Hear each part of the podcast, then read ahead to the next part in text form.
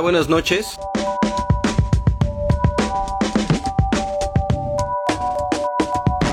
Estamos transmitiendo en Instagram TV de Orbe Sonora.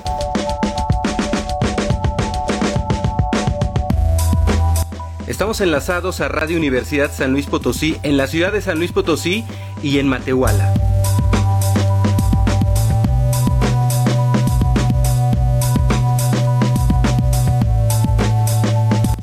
Hola Ivonne Orozco. Hola Budar... Buda... ¿Qué? Buardilla Miquita.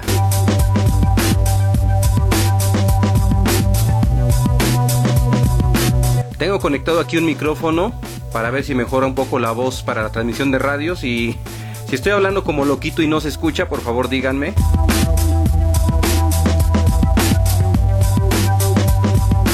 ¿Qué tal Rahim Selecta?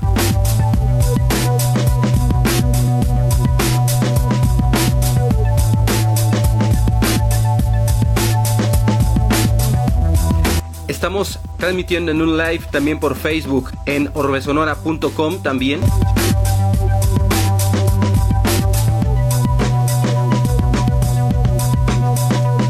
Muy bien, todos escuchan, nos dice Ivona Orozco.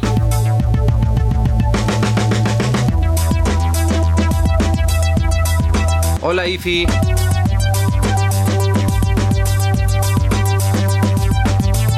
Sin miedo al éxito, Ivona.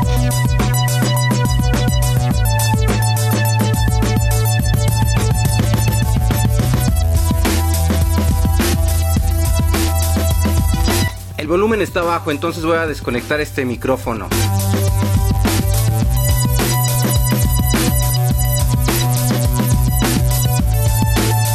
Ahí ya el volumen debió haberse mejorado.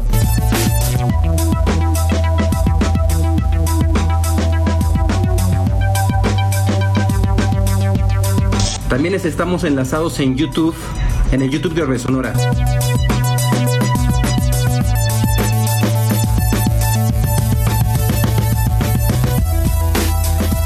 ¿Cómo estás, Ifi? Hace mucho que no charlamos.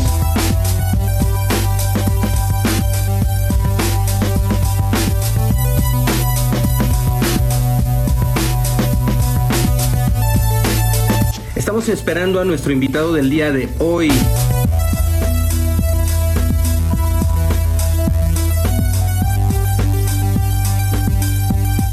Mucho mejor el nivel de volumen, dice Ifigenia.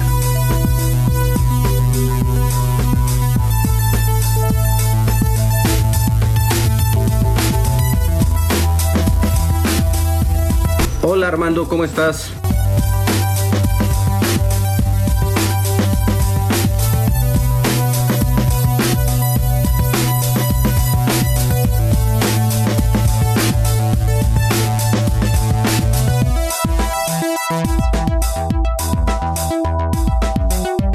Pues el día de hoy tenemos un, un gran invitado, como ha ocurrido en las emisiones pasadas de esto que se llama Urbesonada Radio, estamos en la tercera temporada y se trata de Van Galle. Seguramente eh, la mayoría de las personas que viven en San Luis Potosí saben quién es, porque él se aparece en todos lados con su cámara o con su teléfono haciendo vivos. Eh, Van Galle tiene la característica eh, de que él va a llegar siempre con su, les digo, con su cámara, con su teléfono, para difundir lo que está habiendo en, el ámbito de la cultura en San Luis Potosí.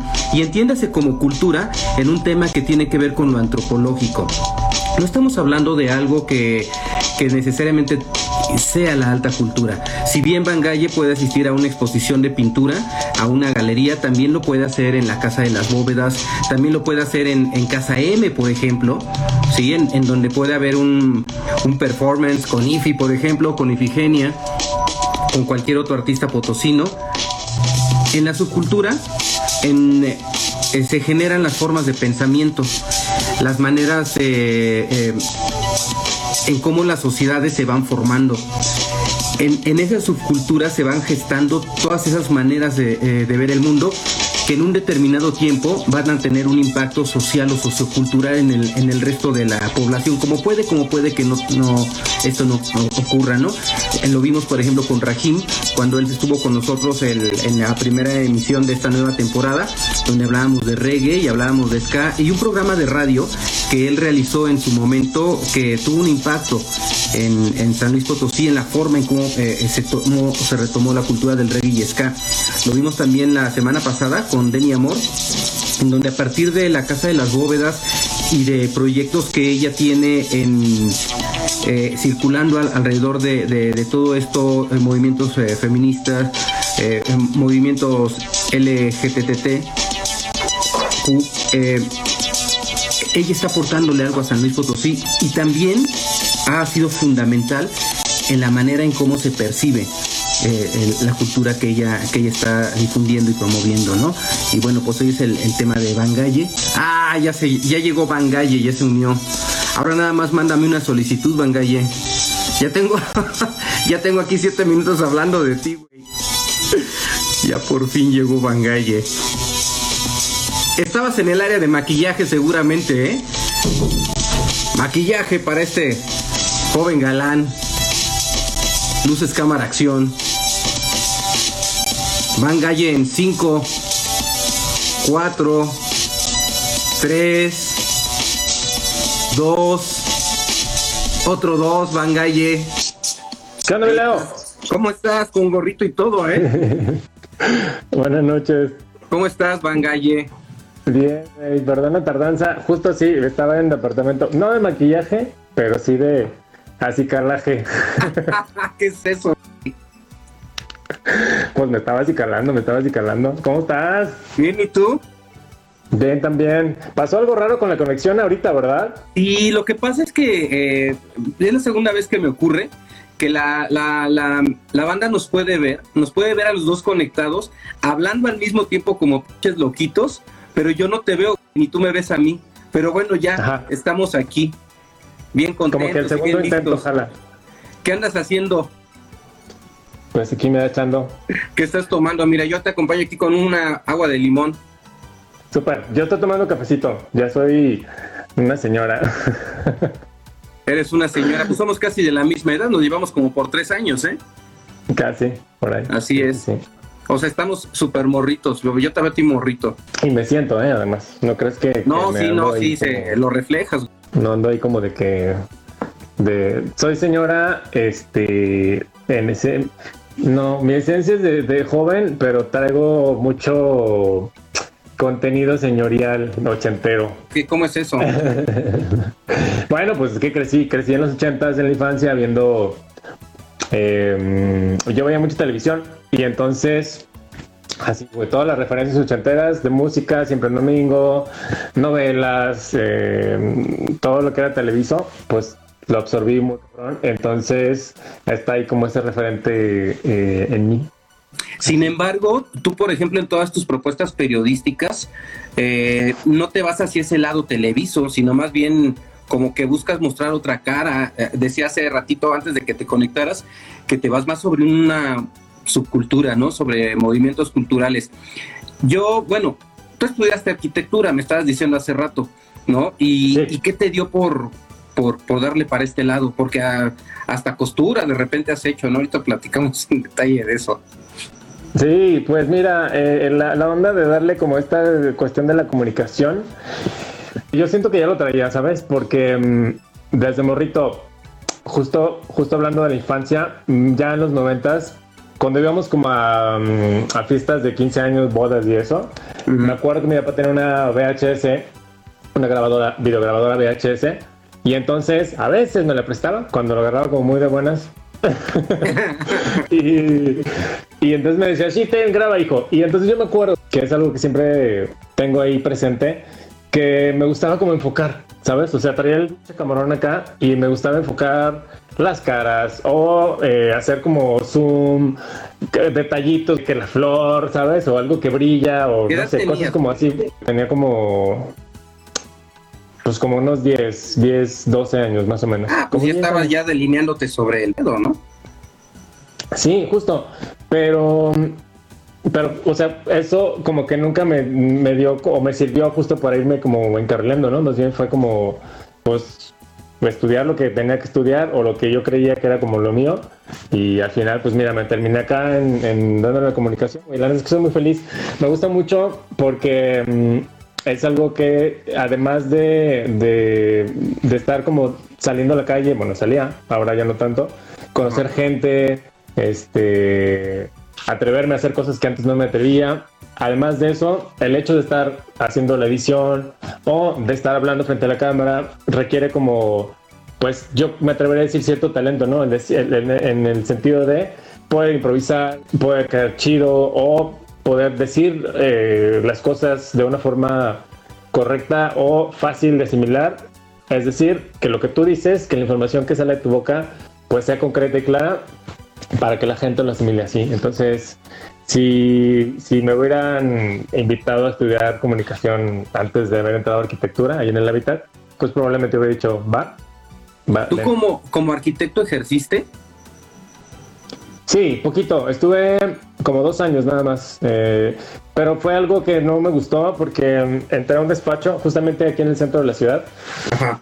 Y pues estaba el dibujante, que dibujante es, pues te sientes frente a un escritorio, te pones a dibujar planos en AutoCAD en ese entonces y pues era muy aburrido. Me gustó mucho porque, porque fue de las primeras experiencias que tuve eh, para vivir en el centro, ¿sabes? Antes yo, por ejemplo, de chavito, era bajar al centro pues a comprar ropa o el uniforme o útiles escolares o cosas así porque antes pues, la ciudad era muy chiquita, entonces todo se concentraba casi casi que en el centro. Y ya, era lo que único que hacía para bajar, bajar al centro. Entonces crecí, te, digo, en esta etapa de, de, estar trabajando en el centro fue como de que descubrir el centro de una forma distinta, vivirlo de una forma distinta, caminarlo. Eh, empecé a conocer mucha gente ahí en el centro y, y eso me dio como como esta, no sé por qué te estoy diciendo esto, ya me perdí, pero bueno. No, no, no, ah, pero ¿cómo edad tenías? de arquitectura en el despacho estaba trabajando. Tenía, ya estaba grande, tenía 20, 21, 22, 23, como 23, 24 más o menos. Pues ni tan grande, estabas en la edad de inocencia ¿Eh? todavía, según yo, ¿no? No sé. sí, todavía era yo muy inocente. Oye, y, y, en algún momento tú te independizas de tu familia, ¿no? Te vas a, vivir solo. ¿Qué, ¿Qué fue lo que pasó aquí? ¿Cuándo fue eso? ¿Qué te llevó a, ahí independizar? Mira, antes de salirme de la ciudad, sí me escucho bien, ¿verdad? Porque te Perfecto, un poco te escuchas excelente. ¿Yo me escucho lejos? No, no, te escuchas muy bien. Ok. Este, bueno, antes de seguir, les presento a esta cosa que lleva días y no se quiere ir. Entonces, trato de que de no pellizcarlo porque luego se pone feo. Saluden. No, se no, no. Se ve, los unicornios están de moda. qué buen, qué buen, este, qué buen ejemplo acabas de poner, me gustó. Estás en tendencia. Nada más que estoy chueco y no me salió el centro. bueno, pues a veces las cosas no siempre salen en, el, ser humano de repente no tiene tanto equilibrio. Exacto, exacto, equilibrio. Bueno, entonces, uh, antes de irme de, San Luis, eh, me salí de, de, aquí de la casa. Ahora estoy viviendo otra vez con mi mamá, porque ahorita igual podemos platicar de eso. Pero me salí ya grande, como a los 30, como a los 30, 32 por ahí, si no me equivoco. Y me fui a vivir a una casa eh, que es de un tío en, a rentar allí, en el barrio del Montecillo.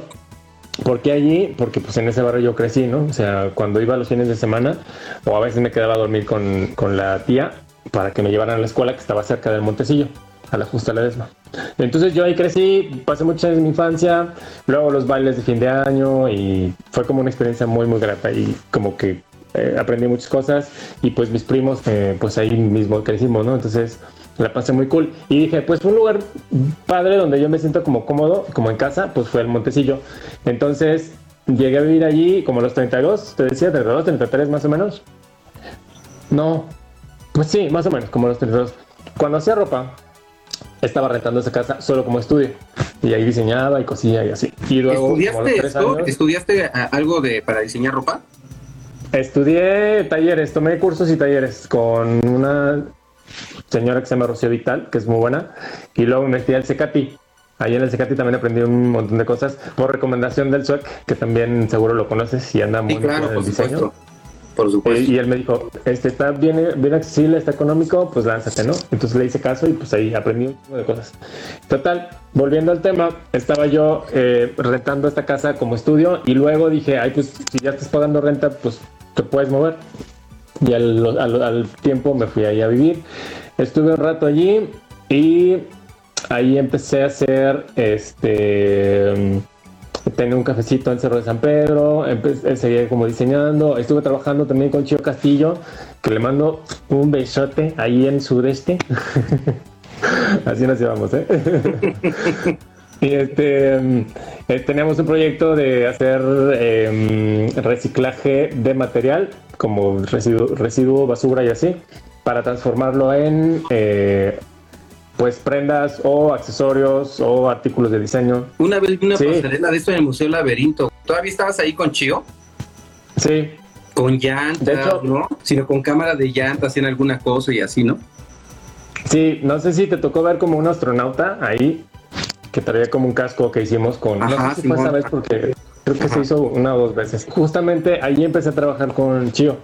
Ahí fue cuando ella me invitó a colaborar, así de que estamos haciendo esto, pero no, no, no- necesitamos a alguien que haga ropa para hombre, porque ellas se hacían solo de mujer. Y ahí como que hicimos el clic y pues ya nos quedamos un montón de tiempo, ¿no? Trabajando. Mis amigos hablan de tu piel morena. Entonces, ese era el proyecto que traíamos. y luego, pues ya termina el proyecto. Yo dejo de coser también un poco. O sea, seguí, pero ya no tanto. Y entonces ya fue como más mi casa, mi casa, ¿no? Estuve ahí, se me hace como un año o dos. Y luego, mm, pues ya decido, decido como terminar cosas aquí en San Luis. Porque yo estaba saliendo con un güey en ese entonces y estábamos muy enamorados y muy viviendo. Ah, no, espera, estábamos muy enamorados y luego yo seguía rentando esa casa y nos fuimos a vivir juntos, ¿no? Y pues ya estuvimos ahí unos Eh, meses. eh, eh, tu novio se fue contigo. No, yo me fui a su casa. Viví yo desde chiquillo. Sí, quién sabe por qué tomamos esa decisión. Yo creo que, pues yo quería estar ahí más bien. Porque creo que estaba más instalada la casa. Acá donde yo vivía, pues no, también estaba instalada. La neta no sé cómo fue que hicimos el- la, la decisión, pero bueno. Me fui para allá y estuvimos un rato y luego este, la relación como que no se puso tan chida ya. Y, y luego, no voy a decir para no quemarlo. Si tú me le quieres platicar, Bueno. yo aquí soy todo oídos. Sí, pues sí, sí, sí, platiquemos. Fíjate que a ti que esto no va a salir en radio, ¿verdad? Ah, no lo va a escuchar un chingo de gente, güey. Yo estaba saliendo con un güey que hacía teatro aquí en San Luis. Bueno, creo que todavía sé. Y entonces pues fue como muy chido porque nos conocimos en una fiesta y, y ahí como que hicimos el click. Y fue justamente en esa casa donde después yo llegué a vivir. Y luego, pues ahí ya nos besamos y así, muy padre. Muy enamorados los dos, ¿no? Y entonces pasó el tiempo, seguíamos como saliendo, nos veíamos, luego salió que teníamos como cosas en común, porque estudiamos en la misma secundaria. Mi mamá le dio clases a él en la secundaria, pero en distintos años. Yo soy como tres años más grande que él, algo así.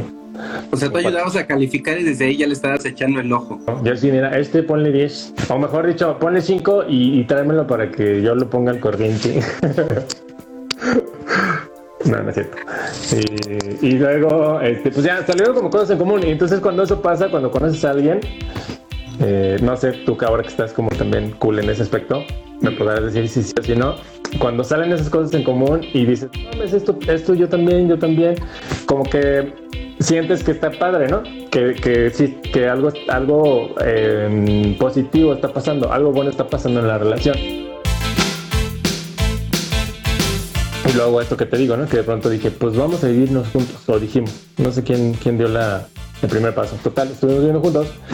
Y luego vivimos nada más como, como ocho, ocho meses. La relación duró como un año y vivimos como ocho meses juntos. Y luego eh, te digo que empezamos como ahí a me- medio no pasarla tan cool porque yo me empecé a volver así como muy toxicón. Como la, como la, como la novia este psicótica, y entonces, pues eso no estuvo cool. Pero yo en ese entonces asimilaba así las, las relaciones, ¿no? Si eres muy Era, tóxico. era, era, era, era. Por lo que te digo del, del, del de Televisa, de que las novelas te plantean un estereotipo de relación y cómo debe ser el amor y yo como más clavado al lado femenino, güey, este, pues fue así de que así asimilaba yo relaciones, ¿no? Yo tuve todo mi amor, ten todo eso que quieras con él, ¿no? Para yo sentirme querido y así bien loco, ¿no? Que bueno, afortunadamente pues ya logré salir de allí. Sí, la neta sí crecí mucho y, y he aprendido como muchas cosas justamente a raíz de esta experiencia que te estoy platicando.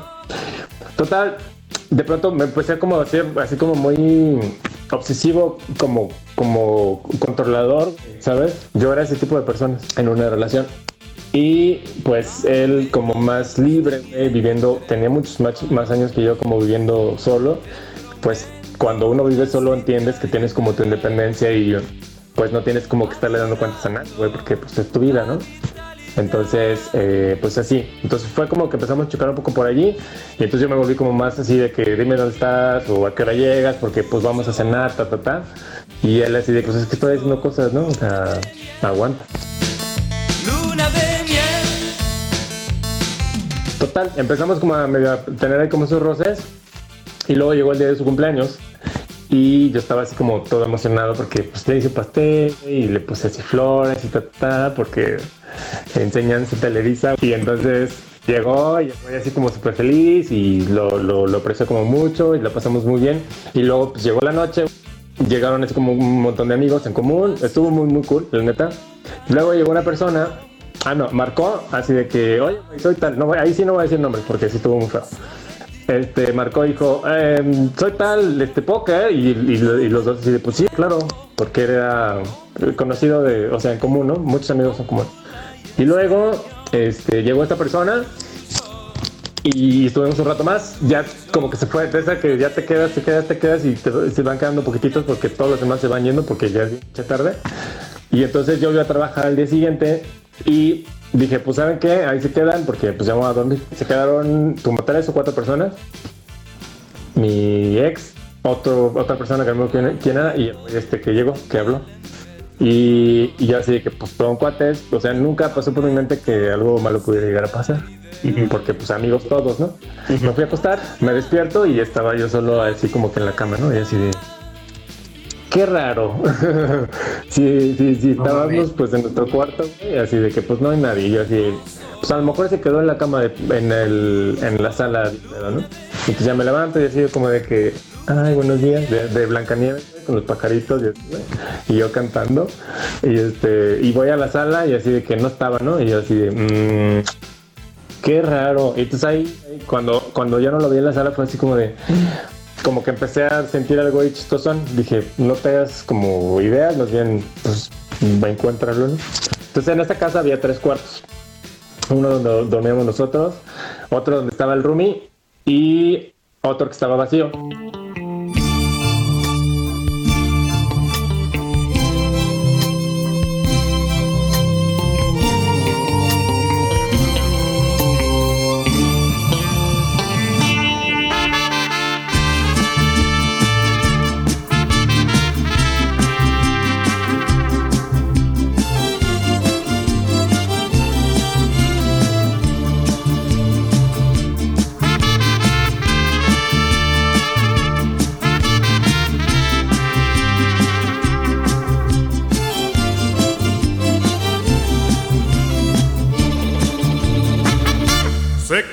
Tarde ya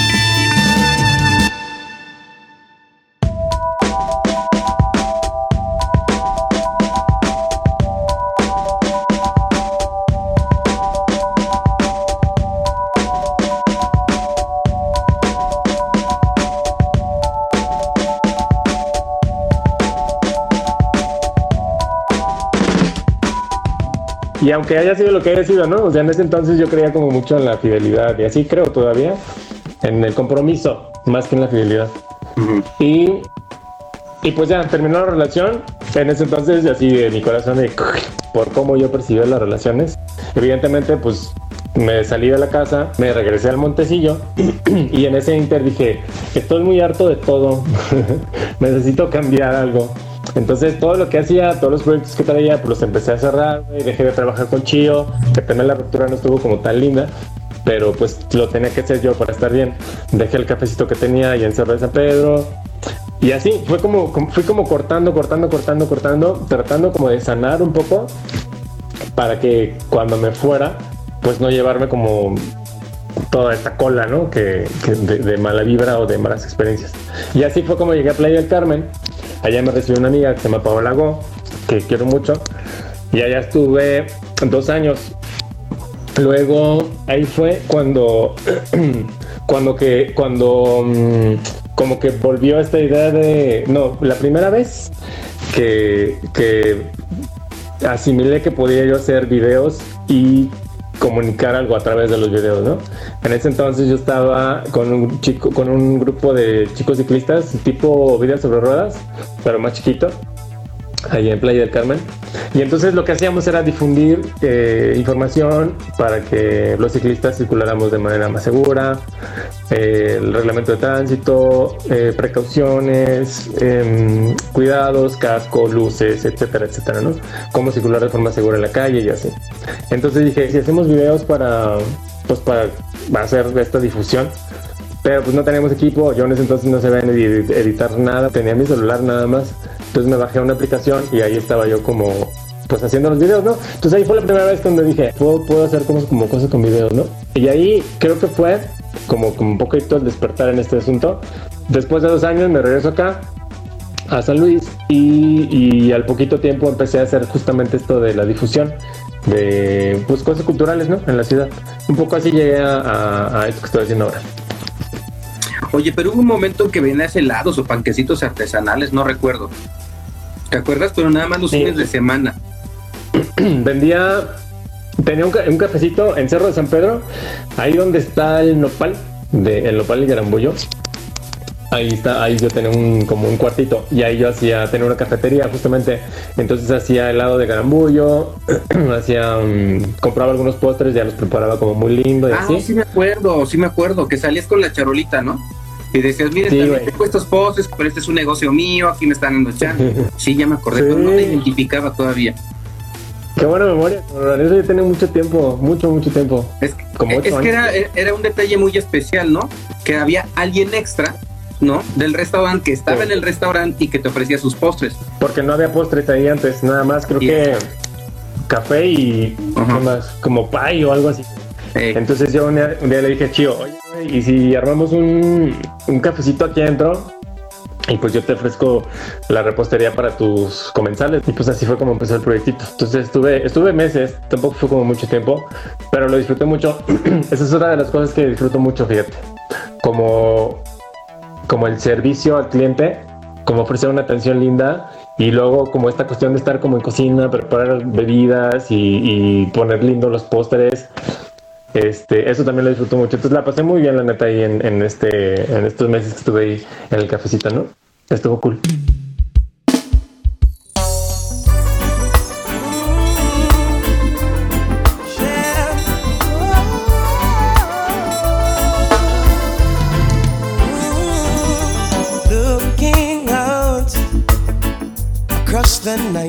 La primera vez que te vi así ya, bueno, ya te había visto, eh, había revisado tus trabajos en, en línea, pero la primera vez fue en una ocasión que Yocondo hizo una instalación ahí en la, mm, en la iglesia de la compañía. ¿Recuerdas? Ajá, que, que no, fue una instalación, fue una, mm, un mapeo.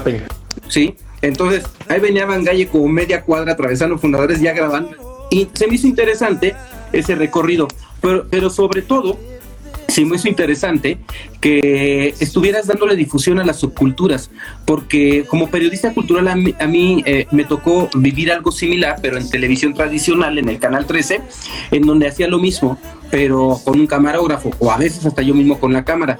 Eh, eh, el ir al lugar en donde se gesta el movimiento cultural, en donde surgen las, las eh, formas de pensamiento, para tomar registros, ¿no? Y entonces ir eh, archivando todo, todo ese, para ir documentando esa historia de San Luis Potosí, de, la subcultura. ¿no? Que, que a, veces esa subcultura tiene un impacto en grande con los años o a veces se queda como tal, como subcultura. Entonces, obviamente, cuando vengo de ahí, que le interese la, cultura, la subcultura, todas las manifestaciones artísticas, que no es para nada oficialista y que le está apostando a eso para bloguear. Creo que fuiste el primero que hizo eso.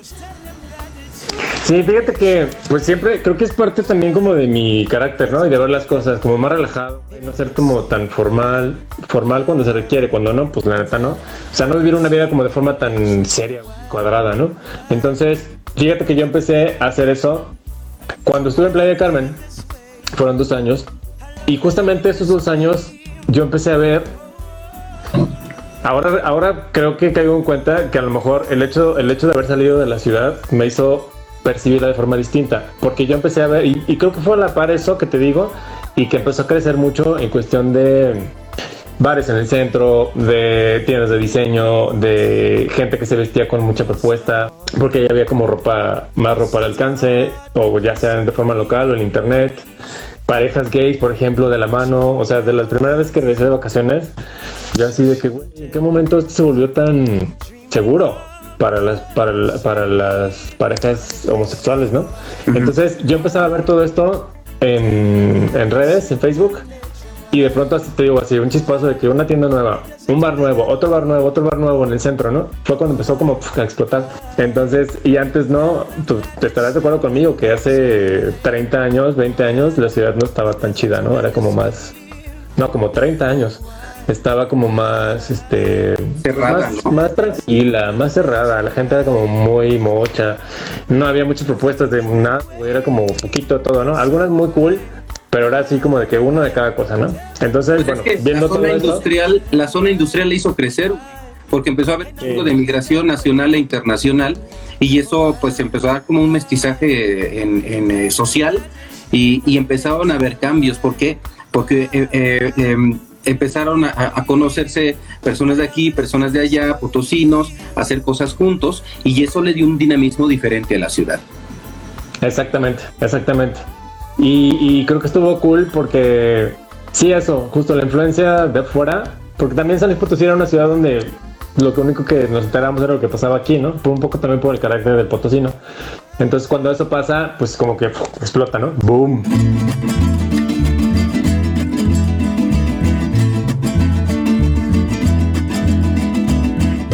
Y entonces yo empecé a ver eso y dije, ay, qué chida ciudad. Pues cuando vaya, pues voy a salir a conocer. Entonces cuando regreso, dos años después, y yo me seguía topando con banda, mucha gente que seguía pensando así, que qué guava San Luis, güey. O sea, no pasa nada y pinche rancho y ta, ta, ta, ¿no? Un discurso que yo también ya traía como bien aprendido, pero ese tiempo que estuve fuera me sirvió como para darle la vuelta. Entonces dije, a ver, si yo estoy viendo todo esto, que la ciudad está cool, que hay como cosas buenas, que ya no es la ciudad aburrida que era antes, pues la gente se lo tiene que eh, lo tiene que conocer, ¿no? Y, cómo lo voy a hacer, pues me voy a agarrar mi cámara y voy a salir a entrevistar a eventos, a la gente que los está organizando, pues para que los que están viendo esto o los que alcancen a ver mis videos, pues se enteren de que sí hay cosas cool que están pasando en la ciudad. Entonces fue como un proceso de un año más o menos, año y medio, tiene que hay un montón de cosas chidas, miren esta propuesta, toda esta gente talentosa que está haciendo cosas bien buenas, salgan a conocer, vean estos bazares, eh, los mercadillos, ¿sabes? O sea, como hay muchas cosas, quítense la banda de los ojos y salgan a conocer, ¿no?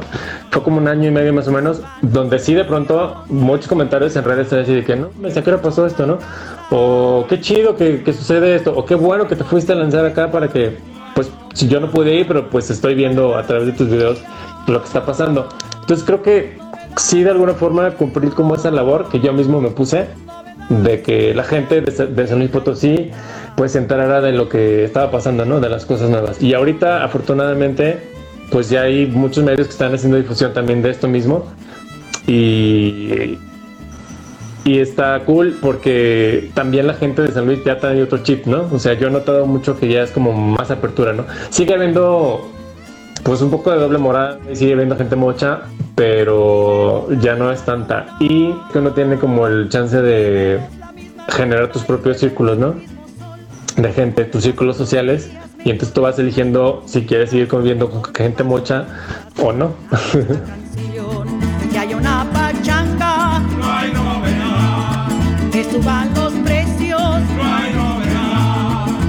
sueldo no alcanza, no hay novedad.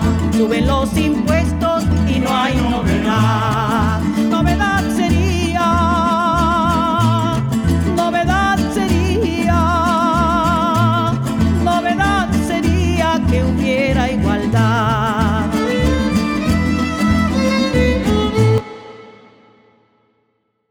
pues empiezas a tener impacto en la, en la, en la gente, ¿no? O sea, te empiezan a reconocer, te empiezan a invitar a, a eventos.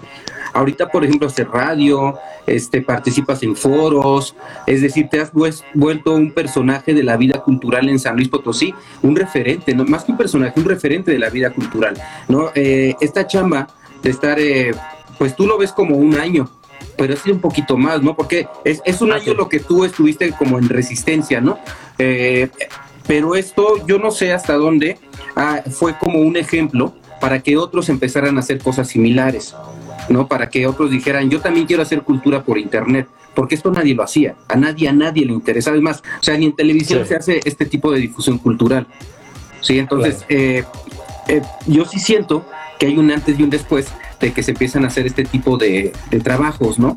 Entonces, ¿qué, qué este, plat- platícame de ese, de, de eso, ¿no? De, de cuando empiezas allá a involucrarte en otros proyectos, de cuando te empiezan a jalar. Al principio yo recuerdo que decías, oigan, voy a estar aquí, ay, a ver si me vuelven a invitar, ¿no? En un programa de radio, por ejemplo, ¿no? Y hoy tenemos que estar peleando que Van Galle venga. Nah, no. Ah, pues mira, yo siento que me falta mucho todavía por crecer, mucho por, por explorar, por explotarme a mí como figura pública. Y mis talentos también. Ahorita fíjate que tengo como tres meses más o menos que ya estoy así en forma, en forma, en forma en un programa de radio con Goretti Zamora que quiero mucho, que te mando un beso y un abrazo, porque estoy aprendiendo muchísimo. Ya había hecho radio antes, pero así de forma esporádica, ¿no? de que invitado, este colaborador. Ahorita ya estoy pues como locutor, ¿no? Goretti es la, la, ¿cómo se llama? Se me fue el nombre, como la líder, la cabeza, tiene un nombre, se me fue, se me fue. Y yo estoy como pues me acabo de anexar, ¿no? Entonces, este, pues ahí, ahí le voy dando.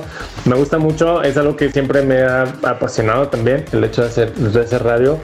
Y justo lo que comentabas, Fíjate que sí, ahora que, que de pronto me invitan a hacer una, a moderar una charla, acabo de moderar una charla para Cultura Municipal con esta cuestión de, la creación de la Carta de Derechos Culturales de, de la ciudad de San Luis Potosí.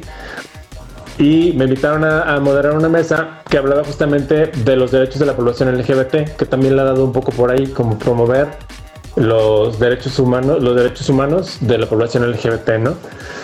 Y como empecé a también a asistir a este tipo de eventos y a promocionar o a, a promover y a dar a conocer que la población LGBT también está haciendo cosas bien cool, pues como que me empezaron a tomar un poco como referente y me tocó moderar esta mesa. Entonces, son experiencias que sí me ponen así como de que nervioso y emocionado porque pues son importantes, pero a la vez disfruto mucho, mucho, mucho, mucho porque creo que lo hago bien, me gusta y eso, eso me sirve también como para afianzar mi confianza, ¿no? En mí mismo. Justamente lo que platicaba, eh, el hecho de atreverme a salir en la calle con una cámara, hablarle a la cámara así como loco, caminando.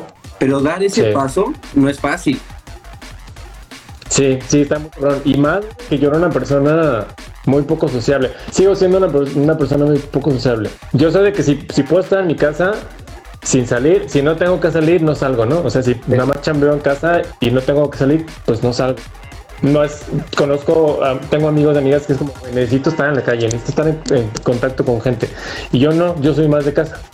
Pero pues el hecho de estar haciendo esto, o sea, a mí me daba mucha pena llegar a decirle a alguien, oye, te puedo entrevistar, este, oye, mira, estoy haciendo esto y me dedico tal, ¿qué onda? Armamos una plática o puedo entrar a este lugar para grabar. Y con el tiempo, pues empecé a agarrar como más, más confianza y experiencia.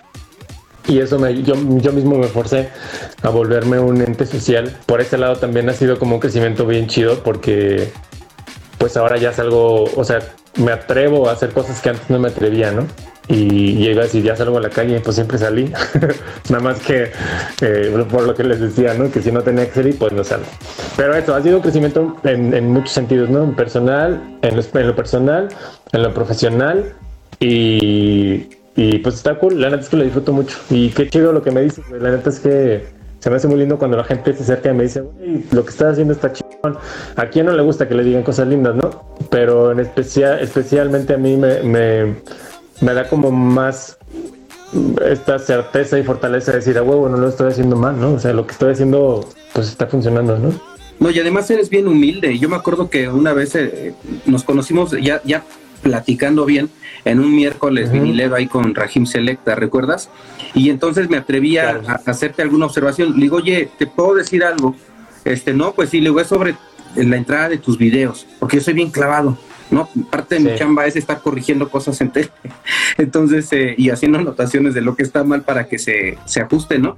Entonces, eh, me dice, sí, sí, sí, le digo, mira, es que hay, hay, hay un timing, hay un ritmo que tú estás llevando, yo siento que esto, que no sé qué, porque además yo tenía la necesidad de decírtelo, ¿no? Porque, y me diste la confianza. Me dice, ah, va, pues igual luego nos juntamos para platicar. Sí, sí, seguimos platicando ahí de otras cosas. Y un día me echas un WhatsApp o fue por Facebook, no recuerdo, y me dice, oye, ¿te acuerdas que vamos a, platicar, no? Le digo, sí, me dices que me, me, dices, es que me interesa que me digas lo que, lo que ese día estabas este, eh, comentándome, ¿no? Porque no es fácil que alguien, que un productor, te, te, reciba de manera eh, eh, propositiva un, un, comentario así, digo, a me dio la confianza, pero si no es un taller donde sabes, saben que vas a ir a hacer eso, difícilmente, eh, a veces hasta el mismo ego de las personas, ¿no? ¿Y tú quién eres para decirme? ¿No? Entonces ya fuimos, nos echamos un café, ahí donde ahora Ernesto tiene el rústico.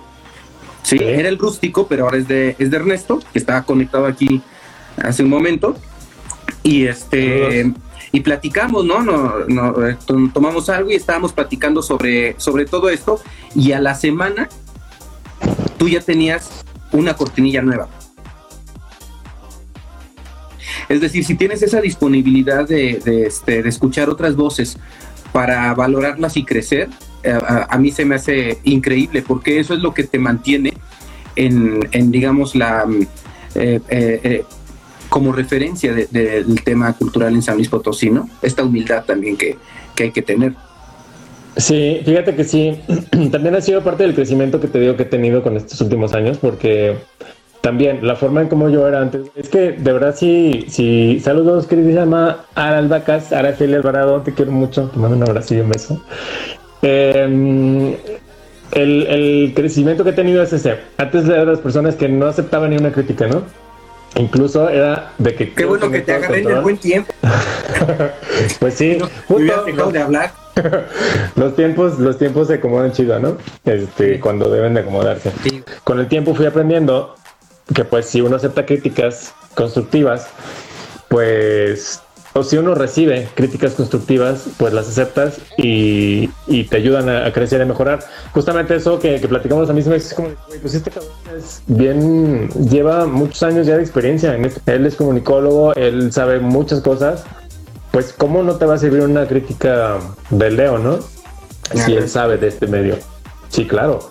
Y dije, va, justo, justo pasó eso que dije, necesito tus consejos, ¿no? Pásame tu información o pásame tus observaciones para, pues, para mejorar. Y sí, como dices, en efecto, lo que tú me dijiste, pues me sirvió para hacer justamente este, este cambio, cambiar los tiempos en la edición, mover cositas. Entonces, eh, sí, yo creo que siempre las críticas constructivas te van a dejar mucho. También hay críticas que nomás, eh, pues, tiran cosas negativas por tirar y pues uno aprende también a decir, ay, pues sí, es tu opinión, pero pues si es algo que no me, no me está proponiendo nada, pues ahí se queda, ¿no?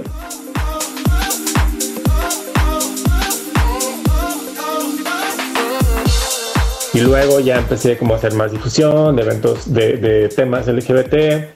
Luego el año pasado vino lo, del matrimonio igualitario. Ahí anduve también como grabando, entrevistando, haciendo pre, por ejemplo, ¿no? Estaba la cuestión de que nosotros como sociedad civil podíamos eh, meter presión a quienes iban a votar en contra o a favor, pues para que lo hicieran de la forma correcta, pensando en los derechos eh, de la gente, ¿no? No en cuestiones culturales o religiosas. Entonces, pues ahí ando haciendo videitos, platicando con gente con banda LGBT y con banda hetero, pues sabiendo, queriendo rescatar las opiniones, ¿no? De por qué sí o por qué no. Y como que ahí también la banda dijo, ah, mira, pues también como que le tira esto, ¿no? A, la, onda de, los, de, la, de la defensa de los derechos. Y ahí, justo, creo que también de ahí empecé a surgir como este personaje o esta persona que puede hablar en favor de, ¿no? Y además, como decías hace un momento, eh, en, un, en, en una etapa ideal, porque si esto lo empiezas a hacer hace 20 años, pues te sacaban a patadas, ¿no? De, un lugar y, golpeado, y no se diga tiempo más atrás, ¿no? Eh, en donde es una falta de respeto, ¿no?